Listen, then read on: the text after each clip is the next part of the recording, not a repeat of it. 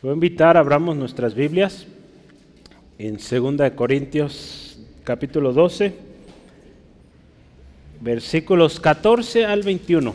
Ya estamos llegando al final, muy probable en un mes estamos terminando la segunda carta a los Corintios y pues puede usted ya imaginarse qué sigue.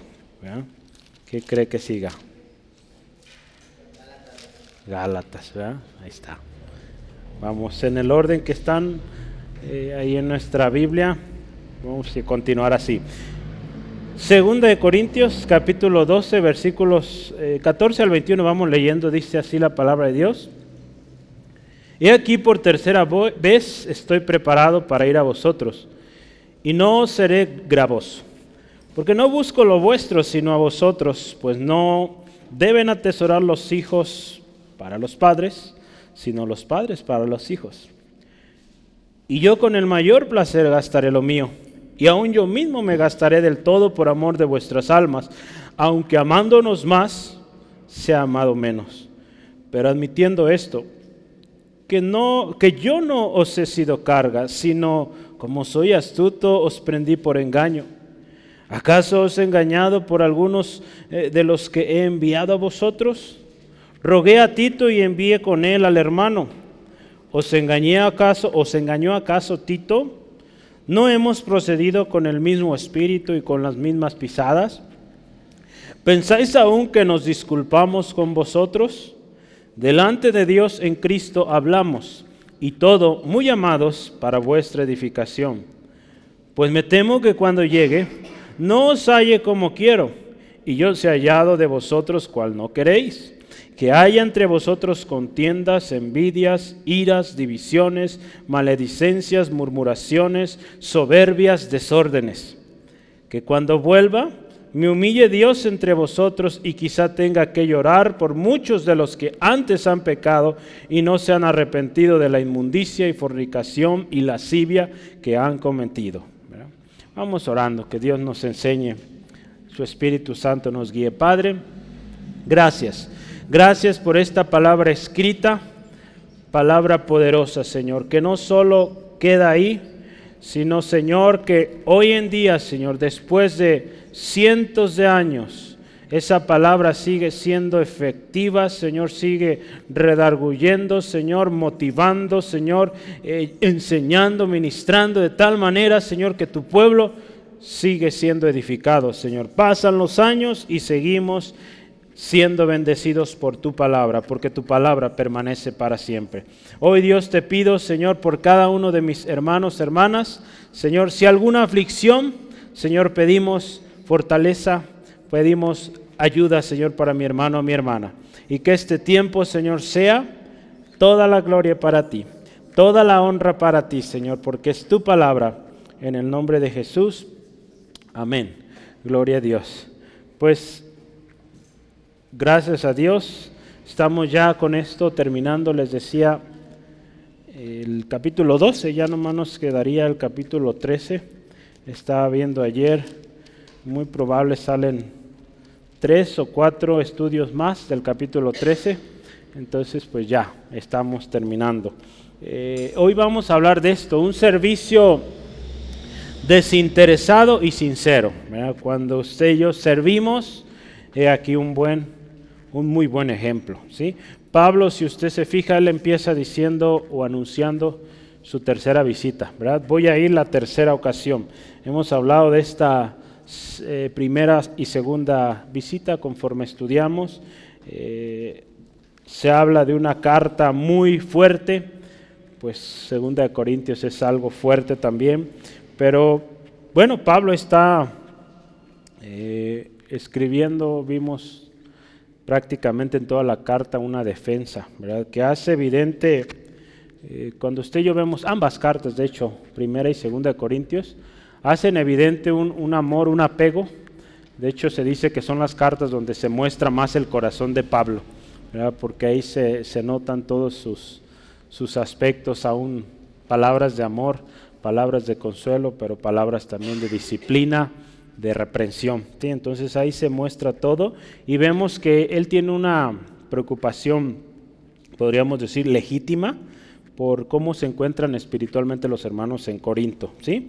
Entonces, eh, la manera, se acuerda, hemos visto en cómo los falsos ministros entraron en la iglesia, hace que Pablo presente de una manera tan especial una defensa, hemos visto, guiada por el Espíritu Santo, que tenía como propósito dos cosas principales, ¿verdad? Eh, una era que los falsos fueran exhibidos, ¿verdad? Y la segunda y la más importante, que Dios reciba la gloria. ¿sí? Entonces en ningún momento Pablo se exaltó a sí mismo, aun cuando utilizó la, hablamos de esto, de la jactancia, él siempre buscó que Dios fuera alabado, no él. ¿sí? Entonces, eh, él siempre dirige la gloria a Dios. Entonces eso debemos tenerlo muy claro.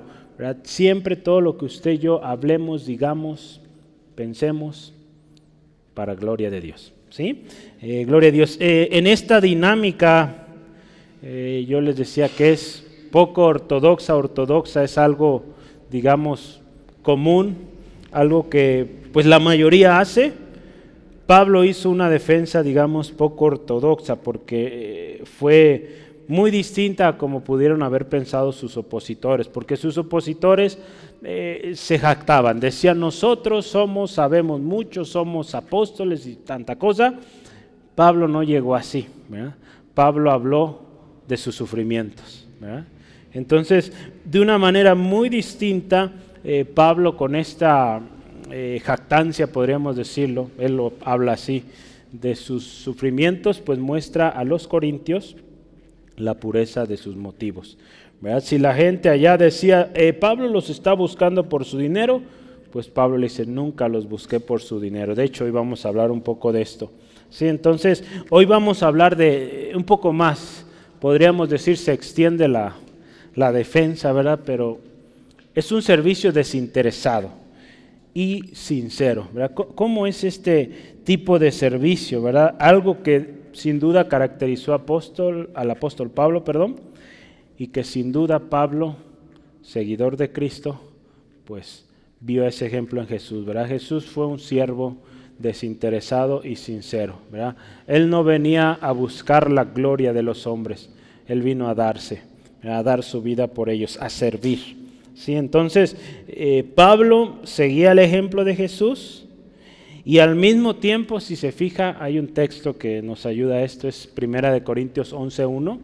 Él les dice a los corintios también, sean imitadores de mí como yo de Cristo. ¿Sí? Entonces imagínense eh, que usted y yo pudiéramos decir eso sean imitadores de mí como yo imito a Cristo. Entonces, qué importante seguir eh, ejemplos, le voy a decir, cristocéntricos, ¿verdad? O que Cristo es el centro. ¿Eh? Eh, debemos buscar ese tipo de ejemplos. ¿sí? Seres humanos, somos seres humanos y tendemos a imitar. Si usted se fija desde niños, el niño imita lo que mamá, papá hace, ¿verdad? Y, vamos creciendo e imitamos, imitamos a los demás. Sí, entonces, qué especial que usted y yo imitemos a gente que sigue a Cristo. Entonces, y no que no sigamos ejemplos o que no imitemos, eh, un término que quizá para algunos nuevo, no sigamos ejemplos antropocéntricos. ¿Qué significa eso? Antropo. ¿Sabe qué es antropo? Hombre. Céntricos, centrado en el hombre. Entonces no sigamos ejemplos de personas que solo se enfocan en sí, en auto exaltarse, en auto publicarse, eh, hacerse famoso, buscar la atención de los demás. Eso es antropocentrismo, que hay solo un interés en sí mismo. ¿sí? Hoy vamos a usar el ejemplo de Pablo, seguimos hablando de él, y, yo voy a dividir este, esta tarde lo voy a ir anotando ahí, pero vamos a hablar de la sinceridad primero en sus intenciones, la sinceridad en su acercamiento y la sinceridad de su mensaje. ¿sí? Lo vamos a ir anotando uno por uno, son los grandes temas de hoy. ¿sí? Pero en todos usted va a ver que Jesús es ejemplo. ¿sí? Eh, esta sinceridad eh, de Cristo fue replicada en sus seguidores, entre ellos Pablo, y pues hoy usted y yo también pues debemos imitar, ¿verdad? Eh, esto es el discipulado, si usted y yo vemos el discipulado ahí en Mateo 28, 19 al 21, si se acuerda qué dice. Es la gran comisión, pero a ver qué dice. Ir por todo el mundo y predicar el Evangelio a toda criatura, bautizándolos en el nombre del Padre, del Hijo y del Espíritu Santo, enseñándoles que guarden todo lo que les he mandado. Verá, ahí vamos a detenernos. Enseñándoles todo lo que les he mandado. Entonces, eso es súper importante. Eh, cuando usted y yo estamos enseñando la palabra, no enseñamos nuestras ideas, nuestros pensamientos, nuestras maneras, enseñamos lo que Jesús nos ha mandado. Eso nos dijo Jesús que hagamos. Si Cuando usted y yo discipulamos, vamos a enseñar lo que Jesús mandó. Entonces, de eso depende nuestro éxito eh, en la obra de Dios, que enseñemos lo que Jesús dijo. Entonces, vamos adelante. Eh, les decía, primero vamos a ver sinceridad en sus intenciones o sinceridad en intenciones. Número uno.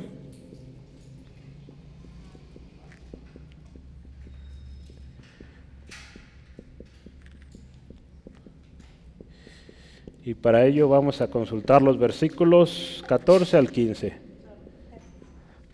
Sinceridad en intenciones. No es con S, es con C ya revisé. Entonces, si, usted se fija cómo empieza Pablo ahí, eh, él habla de que, bueno, está anunciando su tercera visita, pero una de las cosas con las que, que él empieza, dice, no voy a ser gravoso, ¿sí? Y dice, porque no busco la vuestro, sino a vosotros. ¿Sí dice eso? Eh, la nueva versión internacional dice ahí, no me interesa lo que ustedes tienen, sino lo que ustedes son. ¿sí? Qué importante que eso y así seamos, ¿verdad? Eh, a veces sucede esto, ¿verdad? Que eh, hay líderes que se preocupan más por lo que tiene la persona que por lo que es. En, ocasiones, y, suele pasar, ¿verdad? Que se pone gente en el ministerio por lo que tiene. No debe ser así, ¿verdad? Eh, estamos aprendiendo que es por lo que somos. Primero hay que ser para después hacer. ¿sí? Entonces, eh, lastimosamente se ha permitido esto y ha traído muchos problemas a la iglesia, ¿verdad? porque a veces la gente piensa es que yo tengo mucho, pues yo puedo decidir cómo eh, ser iglesia, cómo ser parte de esta iglesia y puedo hacer lo que yo quiera. Pues lo siento, pero aquí no. Entonces hay gente que se nos ha ido por eso, pues ni modo. si viene con esa actitud, pues Aquí es lo que es usted, no lo que tiene. ¿sí? Y lo que Dios va a hacer a través de usted, no a través de lo que tiene. ¿sí? Entonces eso es súper importante. Yo quiero leerle algo. El propósito eh, de, Pablo a ir en esta tercera visita que él está anunciando, eh, él básicamente dice, yo voy a ir de la misma manera que he ido antes. ¿Sí? Hay dos razones. Entonces, ambas eh, son consistentes en su amor hacia ellos, pero también, eh, no solo esto, sino que también dan prueba de amor. ¿Cómo es que dan prueba? La primera razón que podemos saber, dice ahí, en el versículo 14, vamos a considerar una primera razón. Dice, no voy a ser gravoso porque no busco lo vuestro, sino a vosotros. Esa es la primera razón. busco a ustedes, ¿sí? Pablo, en otras palabras, este autor me gusta cómo dice, dice, Pablo no tenía fines mercenarios, mercenarios o egoístas que lograr. ¿Sabe qué es un mercenario?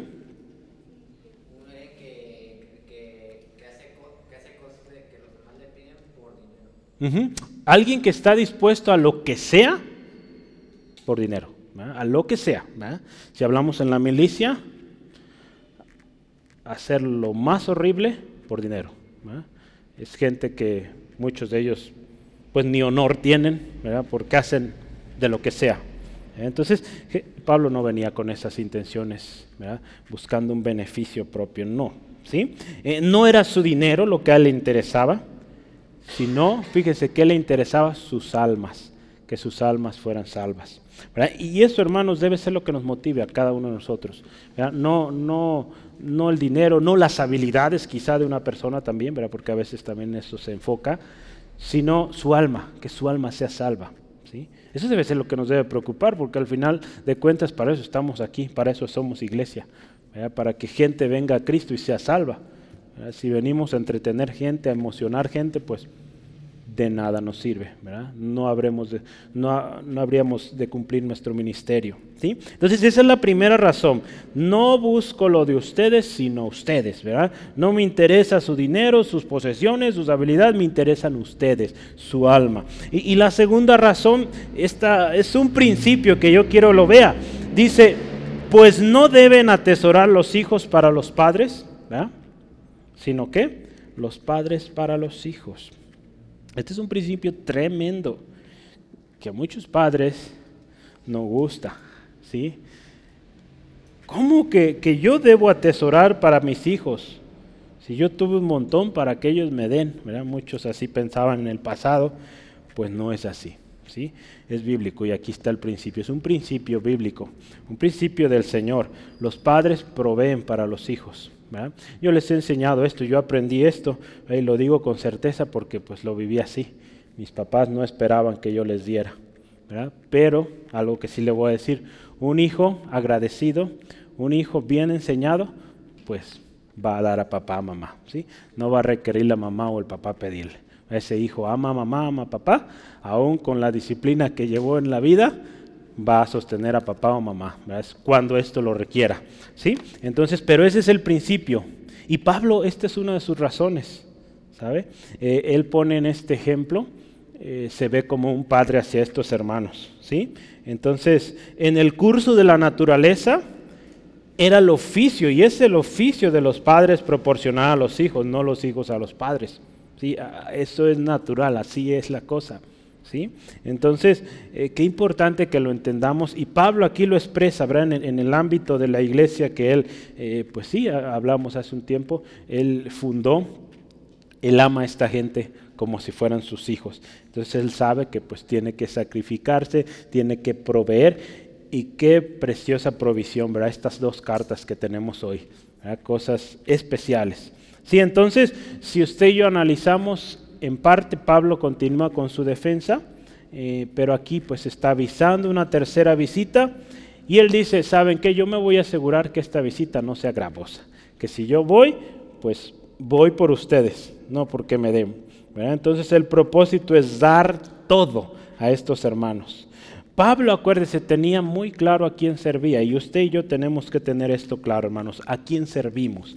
¿sí? Y si usted sirve a Dios con todo su corazón, Dios siempre provee, nunca nos va a abandonar. ¿sí? Entonces Colosenses 2, 23 al 24 dice esto claritito, fíjese. Colosenses 2, 23 al 24. Colosenses 2, a ver, espérame. No, no es Colosenses 2.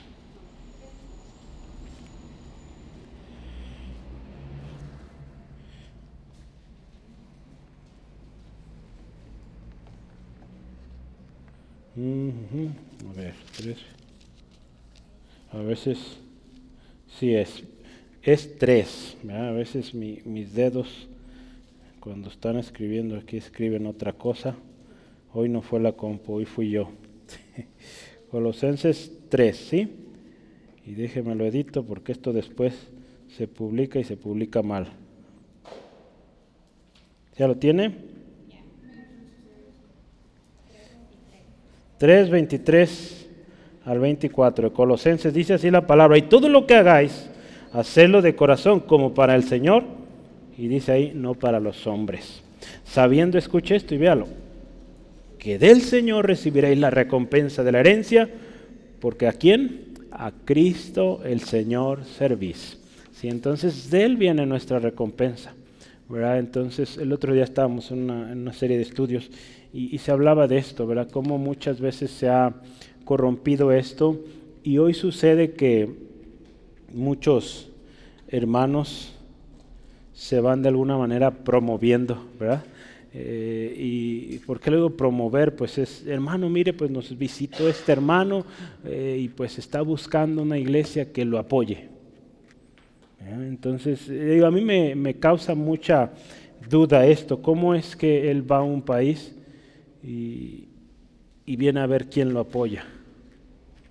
Digo, yo sinceramente digo, tengo mis dudas con ese respecto y, cómo se tiene que estar promoviendo. Yo creo que no debería ser así. Si usted ha sido llamado por Dios, pues usted va dependiendo de Dios, no de las iglesias a las cuales usted va a llegar para pedirles. Entonces, eh, seamos cuidadosos con esto y pues ha habido situaciones donde me dicen de esto y pues yo no, no invito a esas personas porque pues yo digo que aprendan a depender del Señor.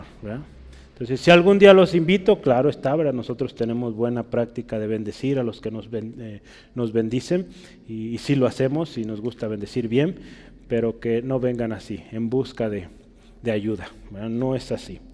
Si usted y yo dependemos del Señor, así fuimos enseñados, hermanos, no, no estoy inventando algo nuevo.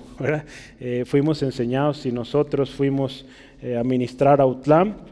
Hubo un tiempo que se nos apoyó, pero hubo el momento donde nuestro pastor hermano Rogelio, hermanos, pues ahora a doblar sus rodillas, Dios proveerá. Han pasado más de 20 años y aquí estamos. Dios proveyó. No nos morimos de hambre. Dios proveyó. Entonces así es. Cuando aprendemos a depender del Señor, no hay peligro. Dios es fiel. Vamos adelante. Entonces Pablo sabía quién servía, de quién dependía. Estaba tranquilo. Si la intención en las visitas de Pablo eran en completa asociación a lo que Cristo hizo. ¿verdad? Cuando él iba, servía, servía por amor, siguiendo el ejemplo de Jesucristo. Ahí en Filipenses capítulo 2 hay un texto que nos va a ayudar a esto, Filipenses 2, 3 al 5, siguiendo el ejemplo de Cristo. Dice, nada hagáis por contienda o por vanagloria. Vea esto. Antes bien, todo con humildad. ¿verdad? A veces estas personas se van proclamando, es que soy el profeta, el siervo ungido de Dios y ya nomás por eso quieren que se les acepte en todos lados y se le dé una buena ofrenda. Pues no. Estimado cada uno a los demás, escuche cómo dice ahí, como superiores a él mismo. No mirando cada uno por lo suyo propio, sino cada cual también por lo de los otros. Haya pues en vosotros este sentir que hubo también en Cristo Jesús. ¿Ah? Entonces fíjese, en todo usted y yo seguimos el ejemplo de Cristo. ¿Sí?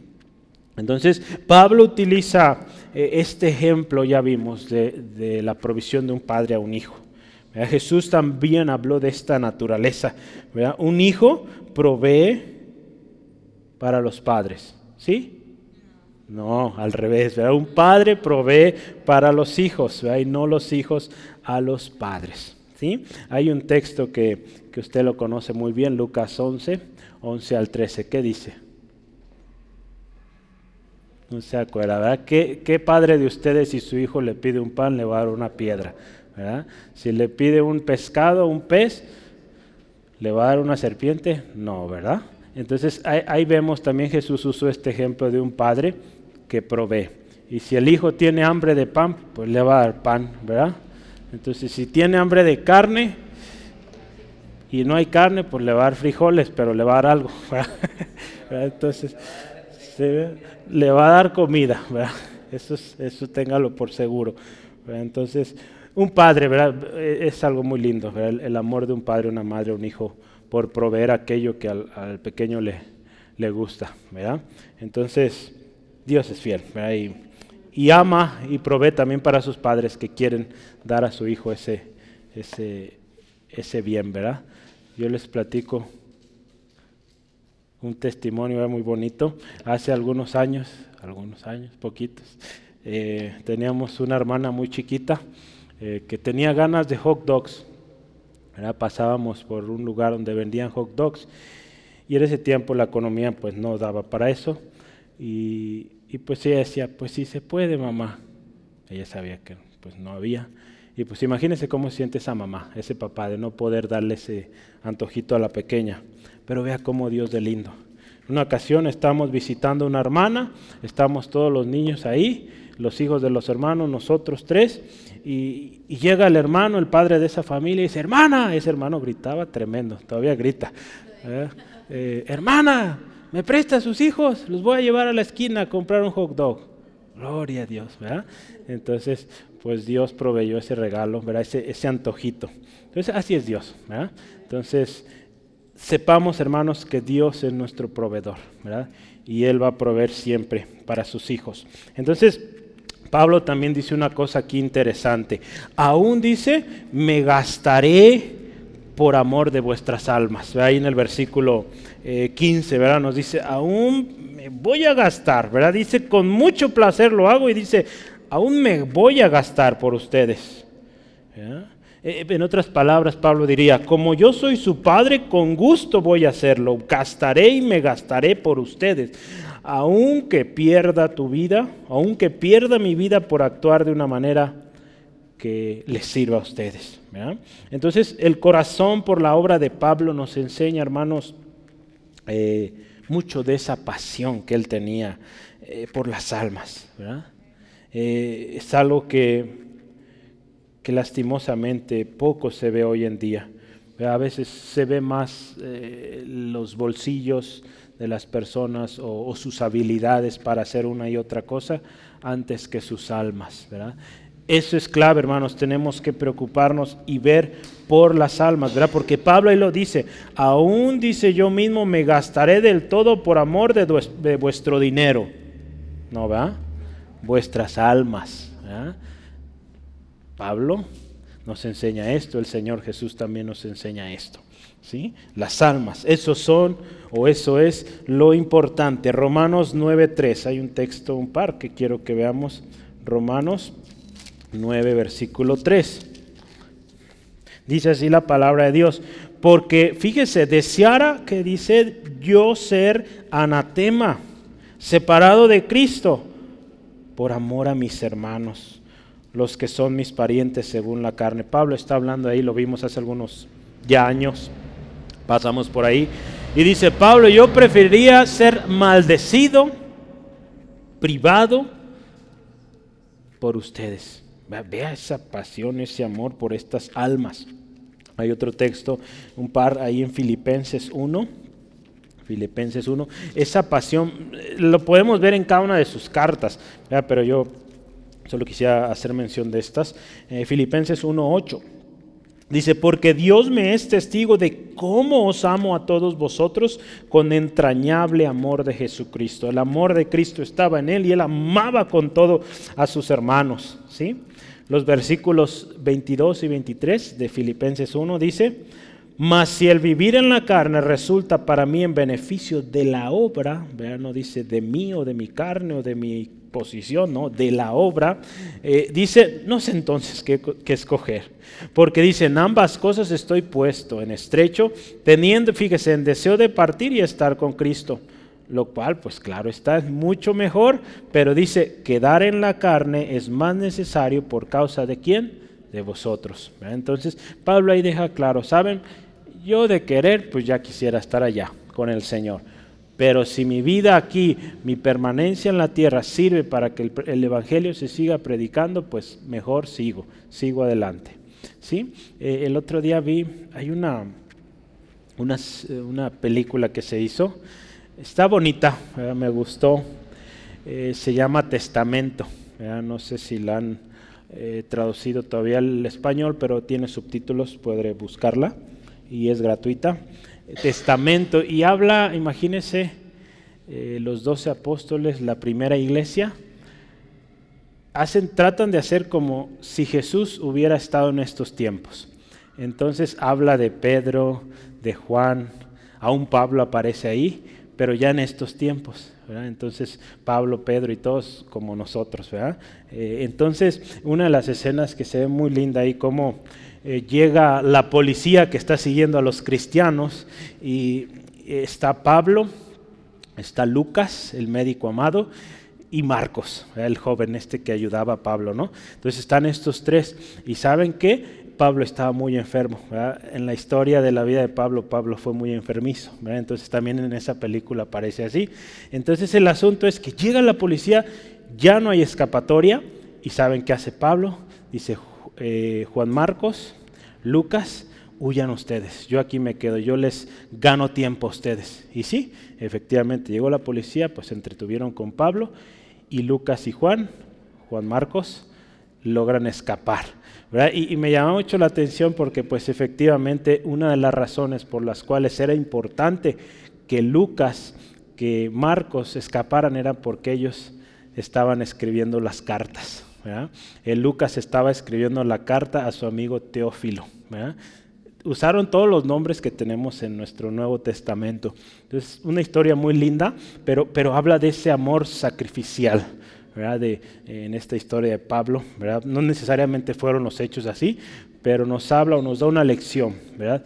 Como cuando usted y yo amamos la obra del Señor, pues estamos dispuestos a sacrificar hasta nuestra propia vida como Jesús lo hizo. ¿sí? Entonces Jesús también tuvo compasión de las almas. E, en una ocasión él vio las multitudes y él dice que las vio desamparadas, dispersas como ovejas que no tienen pastor.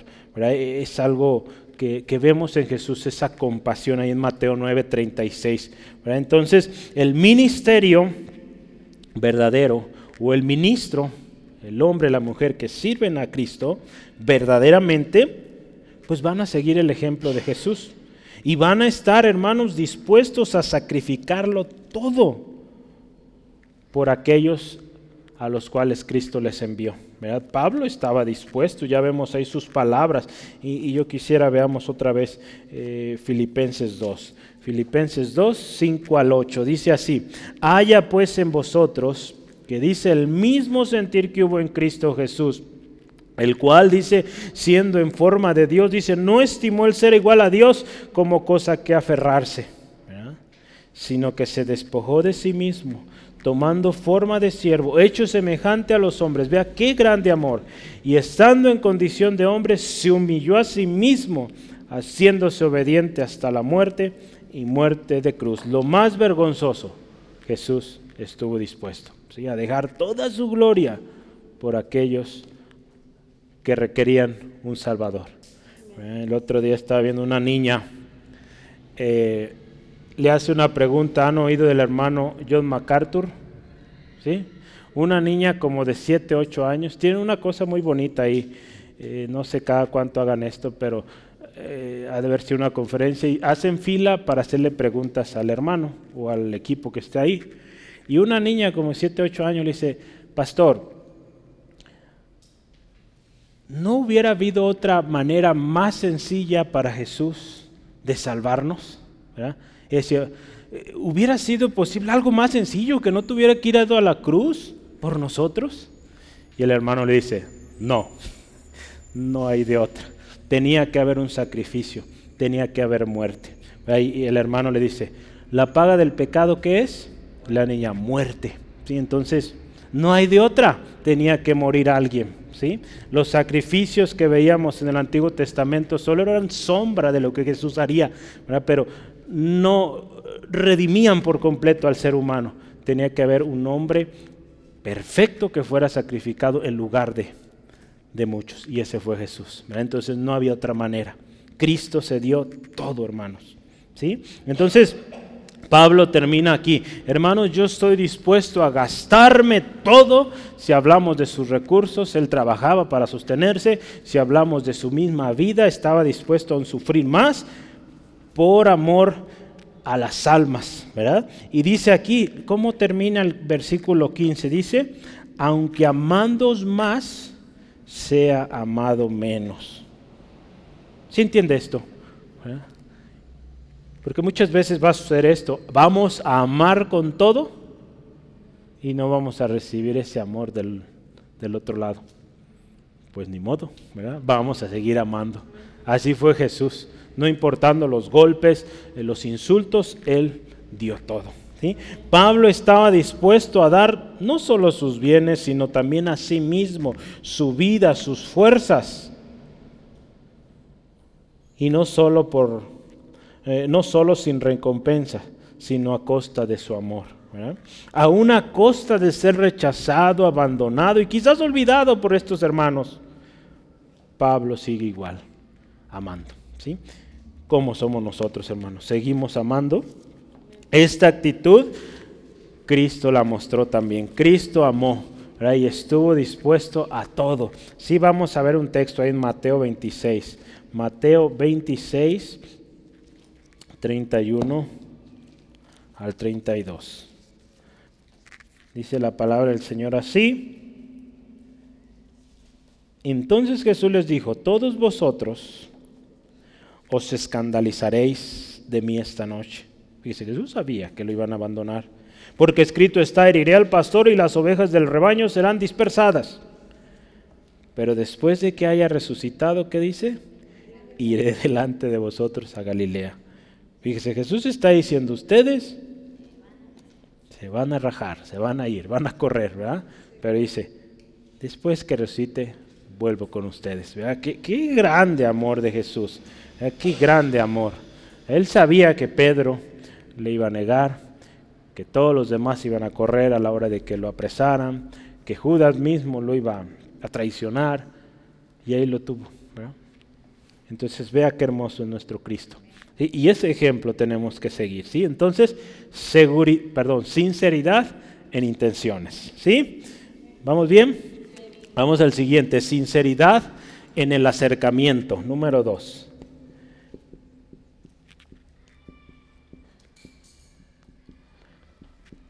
¿Cómo nos acercamos? Vamos a considerar los versículos 16 al 18. Entonces Pablo aquí nos va a enseñar también con su ejemplo sinceridad en cómo se acercó. E, en versículo 16, ¿qué nos dice? Vamos a verlo. Dice ahí, pero admitiendo esto, que yo no os he sido carga, sino que como soy astuto os prendí por engaño. Eh, vamos a ver algo, miren. Léalo usted una vez más, ahí le permito, léalo ahí el versículo 16. Vea si comprende esa, esa manera de escribir las cosas. Si tiene otra versión, pues le va a ayudar, pero véalo por favor, Reina Valera, si la tiene ahí, y trate de entender.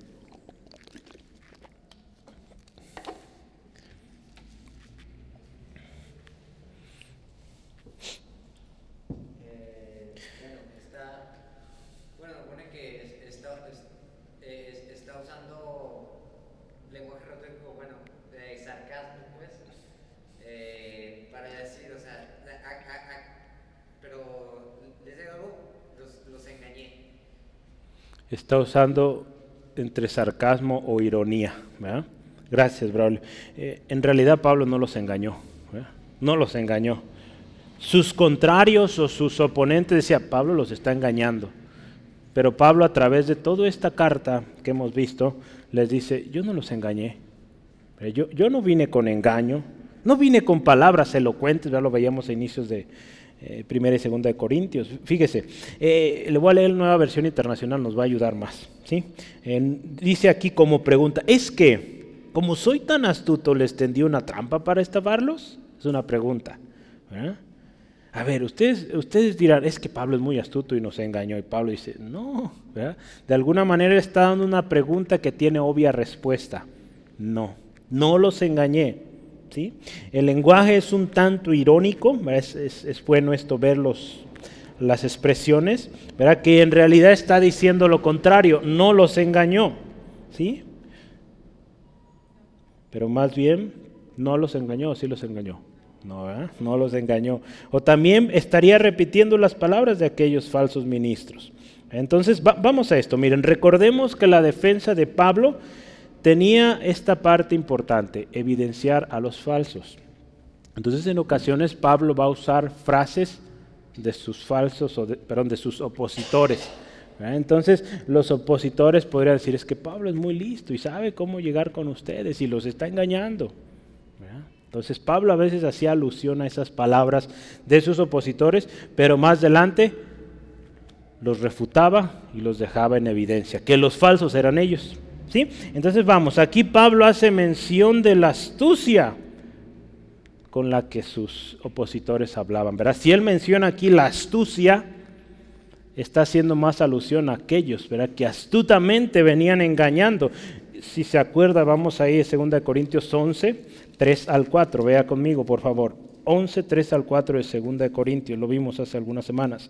Pero temo, escuche esto, como la serpiente dice que con su astucia engañó a Eva, vuestros sentidos sean de alguna manera extraviados de la sincera fidelidad de Cristo. Porque si viene alguno predicando a otro Jesús que el que les hemos predicado, o si recibís otro espíritu que el que habéis recibido, u otro evangelio que el que habéis aceptado, ¿qué dice? Bien lo toleráis. Entonces estas personas estaban viniendo con astucia sucia, pagana, de tal manera que estaban engañando y los corintios estaban aceptando este tipo de enseñanzas, ¿verdad? ¿Cuánta gente hoy escucha un gran discurso, eh, muchas palabras eh, convincentes de tal manera que dice, sí, esta persona viene de Dios, es de Dios y habla de parte de Dios, está usando la Biblia?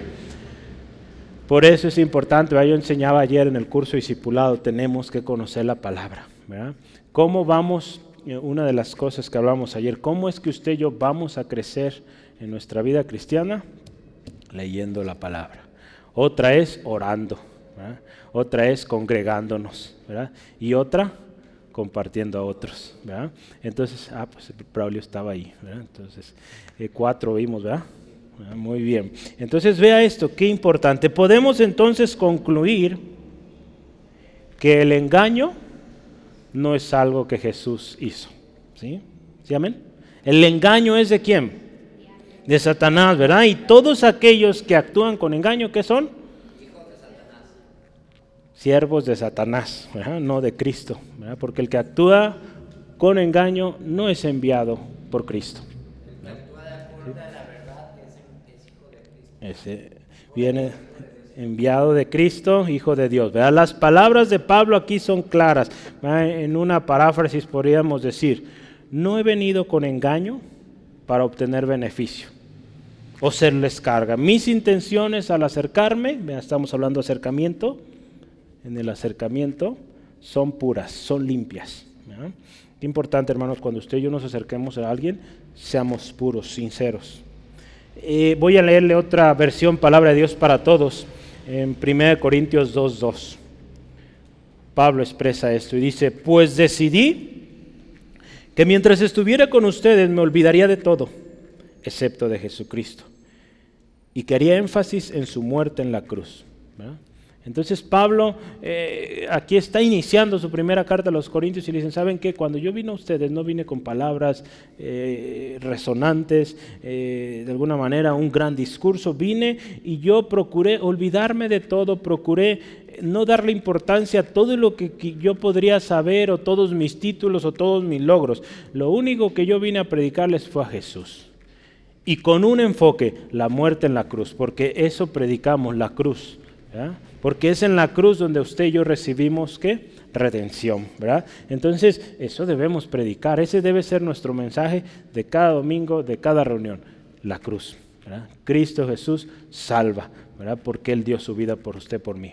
Sí, entonces, por eso eso nunca debe quitarse de una predicación o de un final de una prédica, ¿verdad? Porque a eso llevamos a la gente, a Jesús, ¿verdad? no hay de otra. ¿Sí? Para eso estamos. Entonces, ¿qué otra cosa dice ahí? En versículo 17 dice, o no enviando a otros con engaño, ¿verdad? Aquí habla, eh, a dice, rogué a Tito, perdón, ¿acaso os he engañado por alguno de los que he enviado a vosotros? Pablo dice, yo no los engañé, ni tampoco los que envié, ¿verdad? Entonces sabían los corintios que ninguno de los enviados de Pablo eh, habían recibido eh, compensación. Eso fue especialmente eh, en el caso de Tito, su representante inmediato. Todos sus mensajeros siguieron el ejemplo de Pablo y sin duda los mandatos de Pablo eran seguidos por estos, ¿verdad? Y ellos se hacían cargo de sus propios gastos. ¿Por qué digo esto? Porque efectivamente Pablo enseñaba esto, ¿Y cómo es la relación entre un maestro y un discípulo? El discípulo hace lo que el maestro. ¿sí? Entonces Tito, un fiel discípulo, eh, un, alumno de Pablo, seguramente también trabajaba para obtener su sustento. ¿sí? En la nueva versión internacional dice así, ¿acaso los exploté por medio de, alguno de mis enviados? Hay mucha gente que opera así, ¿eh? hay mucha gente que opera así. Eh, ¿Cómo? crean redes de engañadores. Envían gente para engañar. Hay una cabecilla, alguien que está dirigiendo todo aquello, pero envían gente para engañar. Pablo no era de esos. Entonces, Pablo y sus seguidores no eran así. Al contrario, ¿qué hacían ellos? Era una red de seguidores de Cristo que llevaban la verdad.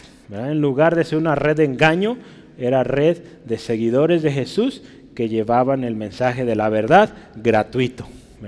No por eh, cobro o por beneficio propio, no. Gratuito porque lo de gracia recibido, de gracia se da. ¿Sí? Entonces la encomienda que Jesús nos da, hermanos, ahí en Mateo 28, ya lo veíamos hace rato, es clara con este respecto. ¿Qué vamos a enseñar? ¿Se acuerda qué dijimos? ¿Qué vamos a enseñar? Lo que Jesús mandó. Enseñándoles lo que yo les he mandado. Todas las cosas, de hecho dice, todas las cosas que os he mandado. No se trata de llevar nuestras propias enseñanzas, nuestras filosofías o de buscar el beneficio para mí, para ganar más o para que la iglesia gane más o mi organización. No, se trata de enseñar lo que Jesús nos ha mandado. ¿Sí? Entonces, cuando así lo hacemos, y así se ha hecho a lo largo de los años de la historia, y por eso usted y yo hoy estamos acá, porque hubo alguien que siguió ese mandato de enseñar lo que Jesús mandó. ¿sí? Entonces, gloria al Señor y Dios nos libre de querer enseñar otra cosa que no es esto. ¿sí? Entonces, al final dice ahí versículo 18, ¿cómo vinieron? Eh, dice, con el mismo espíritu y las mismas pisadas. ¿verdad? la misma, podríamos decir, disposición de la mente. Cuando habla de espíritu, ¿cómo viene ahí? ¿Con mayúscula o minúscula? Minúscula, ¿verdad? Entonces está hablando de, espíritu, de un sentir, de una disposición interior, ¿sí? Eh, podríamos ver también, aún con, el mismo Espíritu Santo, pero aquí habla espíritu en minúscula. Entonces iban con una misma intención, una misma conducta, eh, guiados por el Señor, entonces, dice, con el mismo espíritu las mismas pisadas. O sea, ¿cuáles pisadas seguían los enviados de Pablo? Las de Pablo, ¿verdad? ¿Y cuáles pisadas seguía Pablo? Las de Jesús, ¿verdad? Entonces es una cadenita. Al final, a quien seguimos todos es a Cristo, ¿verdad? Entonces vea esto, ¿verdad? Por eso es importante que, que aseguremos esto, seguir eh, ejemplos, patrones que siguen a Cristo, porque así usted estará siguiendo a Jesús. ¿verdad? ¿Por qué Dios en su gracia ha puesto hombres, eh, digamos, por ejemplo, en el liderazgo? Porque así es como, que, como usted y yo aprendemos, ¿verdad? Eh, ya lo decía hace un momento, imitamos.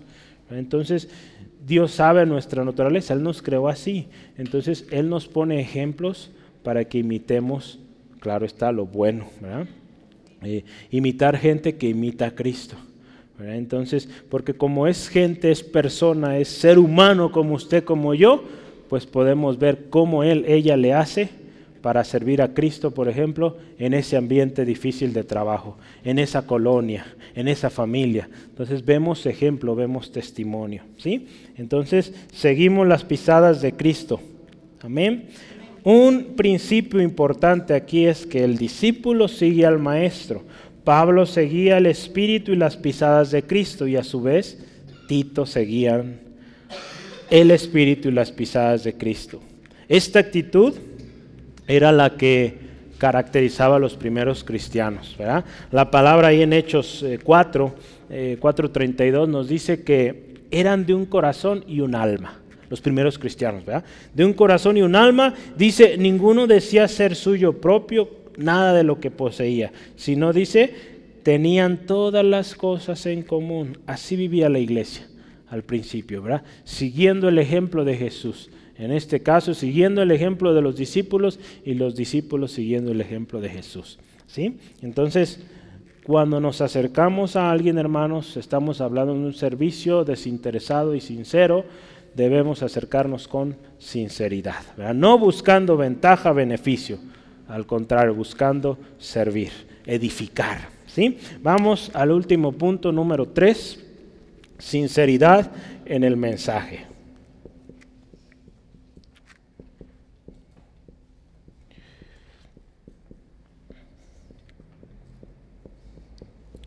Y vamos a considerar los versículos 19 al 21. Sinceridad en el mensaje. ¿Cómo empieza Pablo acá? El versículo 19 dice así la palabra del Señor. ¿Pensáis que aún nos disculpamos con vosotros? Y Pablo dice esta frase. Delante de Dios en Cristo hablamos. Y todo muy amados para vuestra edificación. Entonces Pablo dice, hablamos delante de Dios en Cristo. Y lo que hablamos es para su edificación, mis queridos, ¿verdad? mis amados, dice ahí. ¿Sí? Voy a leerle algo aquí.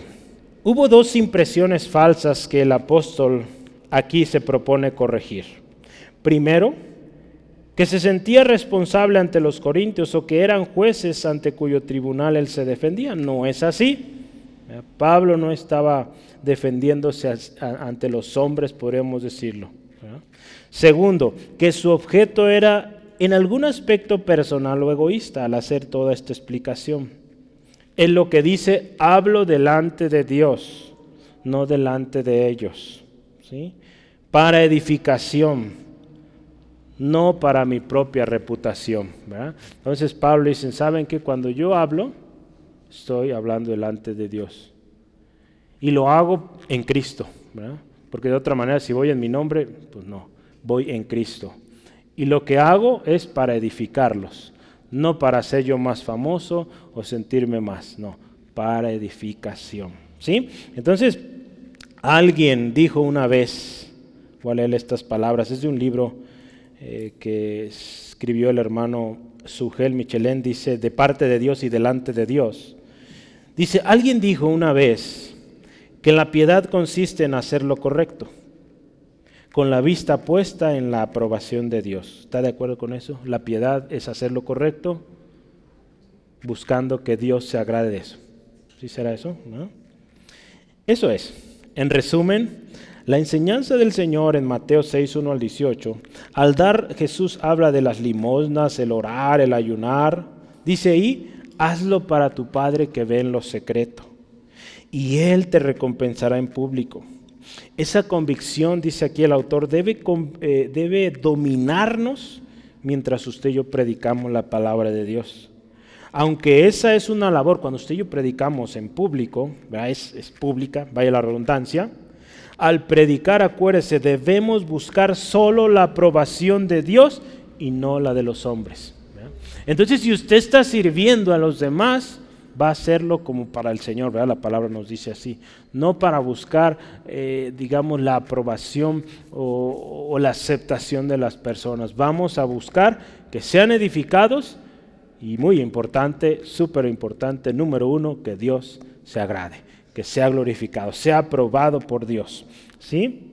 En cuanto a su sinceridad, Pablo ya había dicho antes. Pablo les dice a los corintios, ¿saben qué? Nosotros no somos como muchos que medran falsificando la palabra de Dios, sino dice con sinceridad como de parte de Dios y delante de Dios hablamos en Cristo. ¿Sí se acuerdan dónde está eso? Segunda de Corintios 2.17. Pablo le dicen, ¿saben que nosotros no venimos como muchos falsificando, medrando? ¿Se acuerdan? Medrando es negociando o haciendo negocio de la palabra, como hoy mucho, y esto no es nuevo, ¿verdad?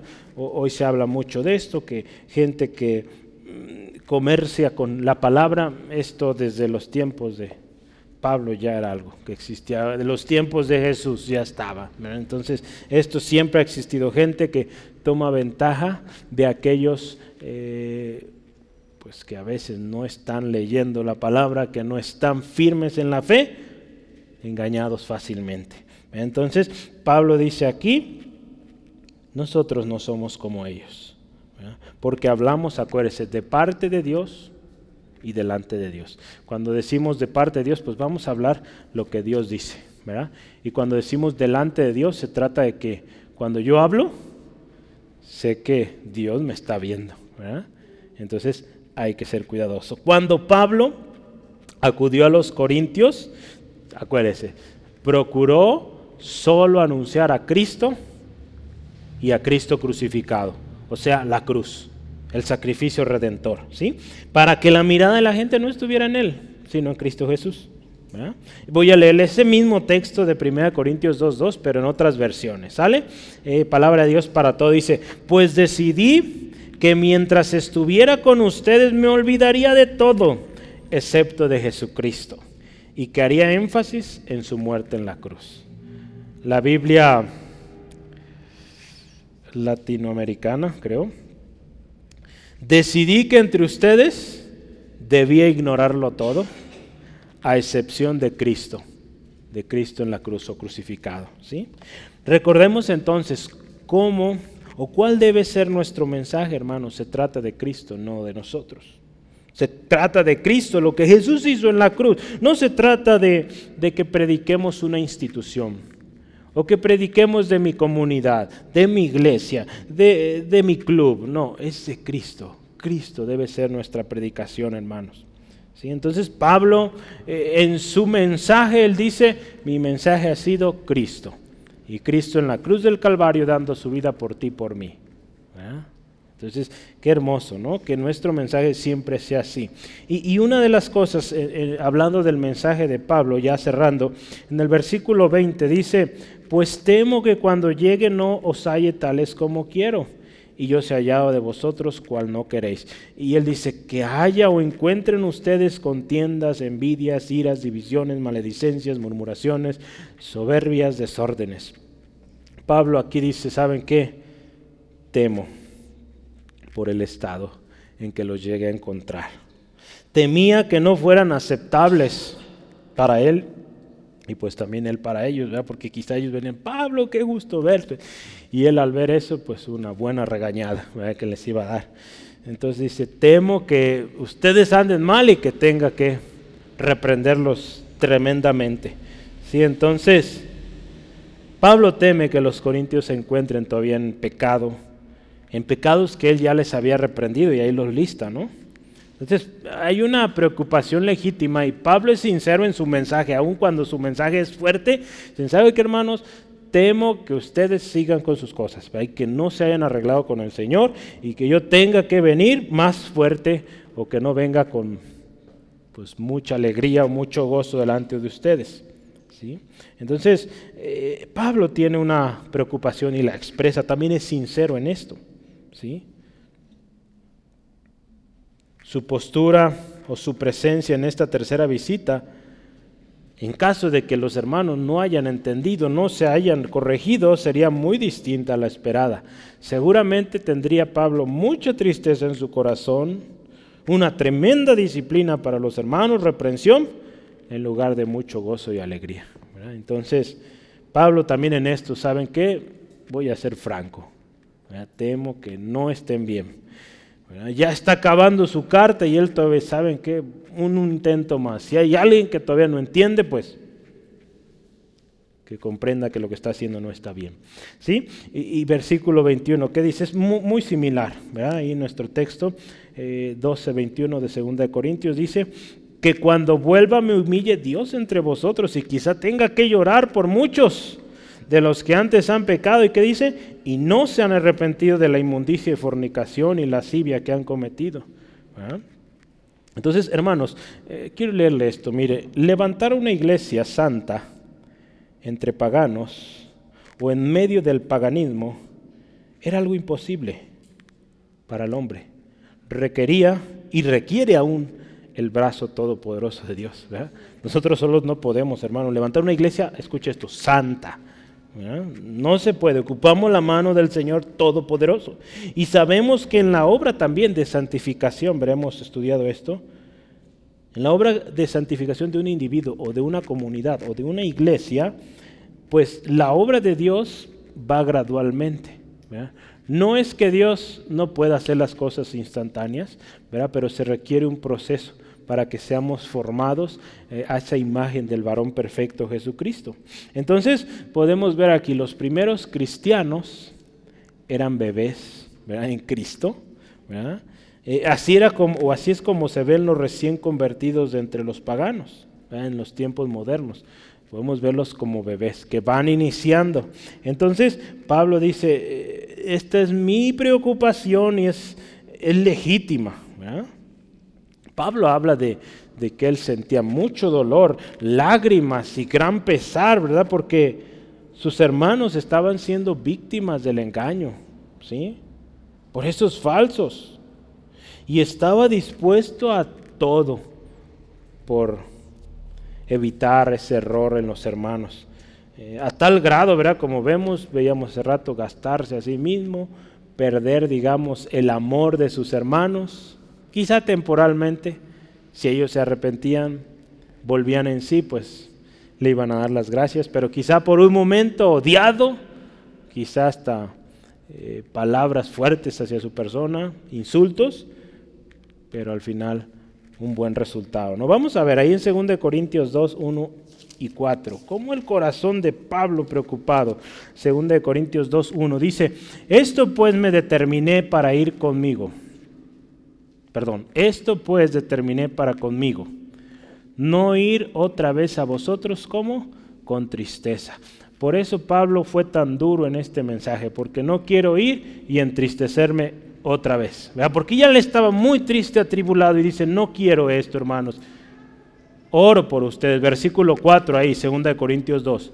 Porque por la mucha tribulación y angustia del corazón, escuche esto, os escribí con muchas lágrimas, no para que fueseis contristados, sino para que supieseis cuán grande es el amor que os tengo. No que, ay, pobre Pablo está llorando, sino que viera la razón por la cual él lloraba, porque oraba por un cambio en sus vidas. ¿sí? Y ese debe ser el amor que nos debe caracterizar por aquel que pues se encuentra eh, en pecado, en una situación pues fuera del propósito de Dios.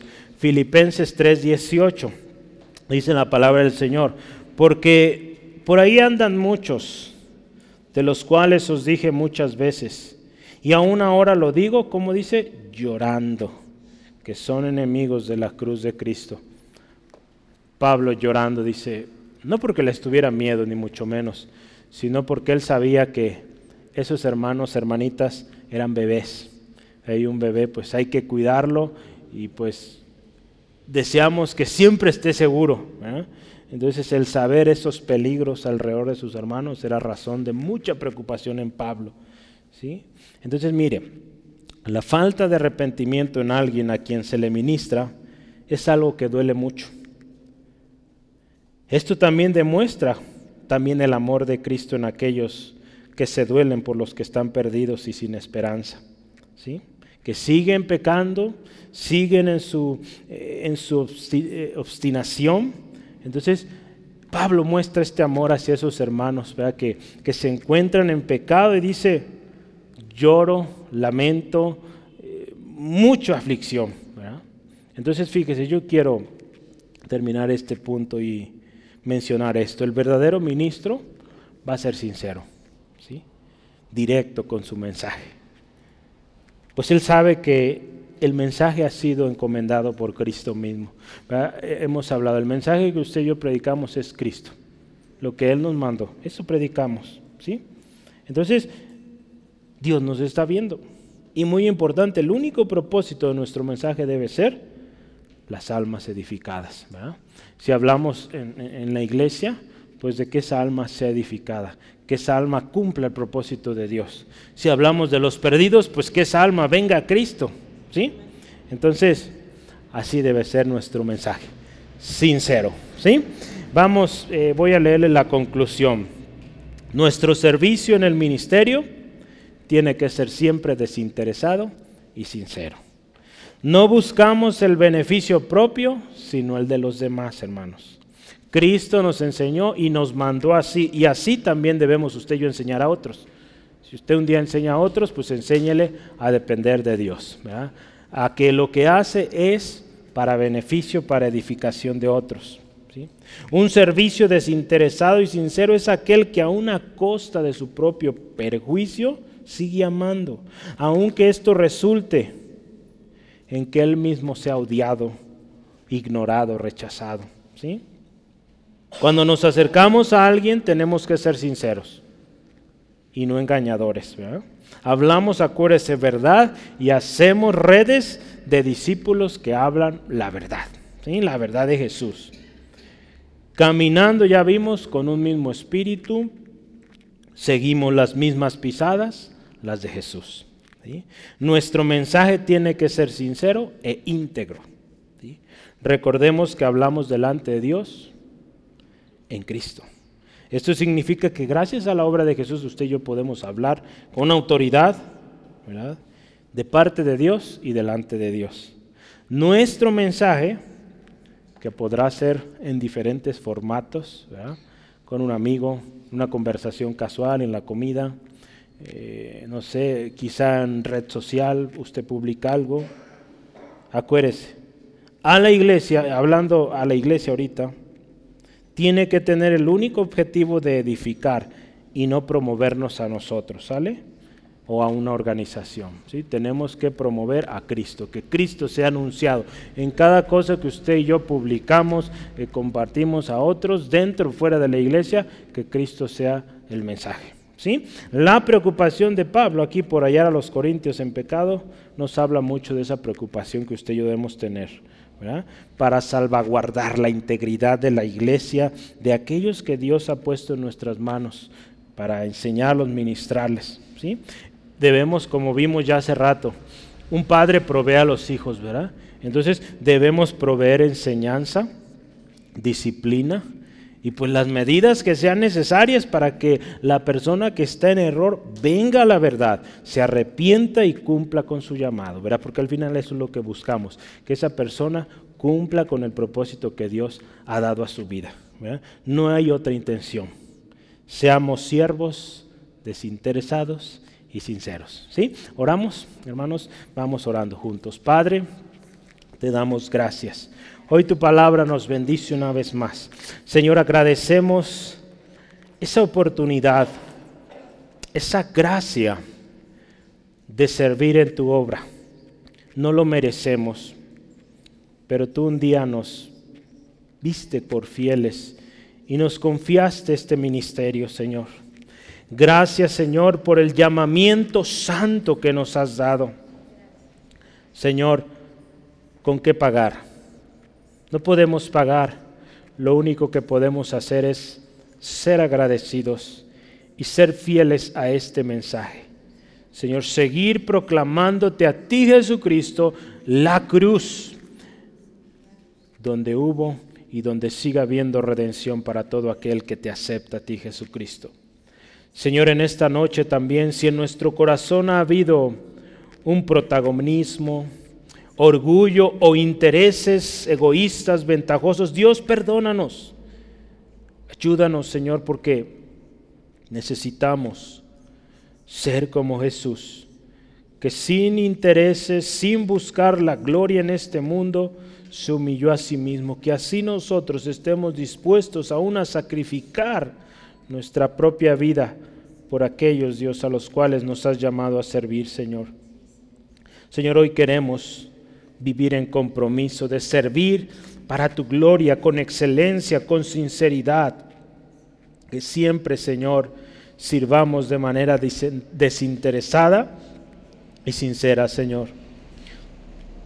Que nuestro mensaje siempre sea expuesto de manera fiel a la palabra de aquel que nos llamó de tinieblas a su luz admirable. Eso Dios queremos. Señor, ayúdanos a llegar al final de nuestros días diciendo, hemos cumplido la misión, hemos peleado la buena batalla, hemos hecho lo que el Señor, nuestro Señor Jesucristo nos dijo que hiciéramos. Gloria a tu nombre, Jesús.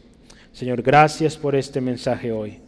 Señor, y si alguien hoy necesita de ti, Jesucristo, hoy alguien necesita venir a la cruz, hoy, Señor, obra en este corazón, Señor, que él, ella puedan venir con toda sinceridad delante de ti, Señor, y obtener hoy que está disponible el socorro, el perdón de pecados, la restauración. Señor, gracias porque tu palabra se sigue cumpliendo que a todo aquel, Señor, que confiesa su pecado, se aparta de él, alcanza misericordia. Hoy gracias Dios, porque esto se cumple y hay testimonio de ello. Te damos gracias en el nombre de Jesucristo. Amén, aleluya. Gloria a Dios.